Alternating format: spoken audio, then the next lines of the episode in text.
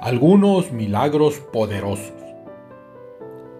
El testimonio de Cristo incluyó muchos milagros que nunca antes se habían visto, que nunca antes se habían dado. En Genezaret curó a muchos de sus dolencias. Cada uno de estos tocó apenas sus vestimentas. Curó en Galilea también cojos ciegos, mudos mancos, que gente traía a sus pies para que fuesen sanados. De esta forma se cumplía lo que Isaías indicó cuando dijo en profecía, nuestras dolencias cargó. Jesús era poderoso, pero no era de sí mismo.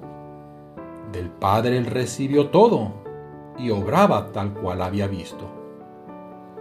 Hoy Jesús está en el cielo, de Dios Padre está la diestra, mas vendrá en breve el momento en que vuelva a esta tierra. Al regresar con sus santos, reinarán con él mil años, y al final habrá entregado al Padre cuanto fue dado.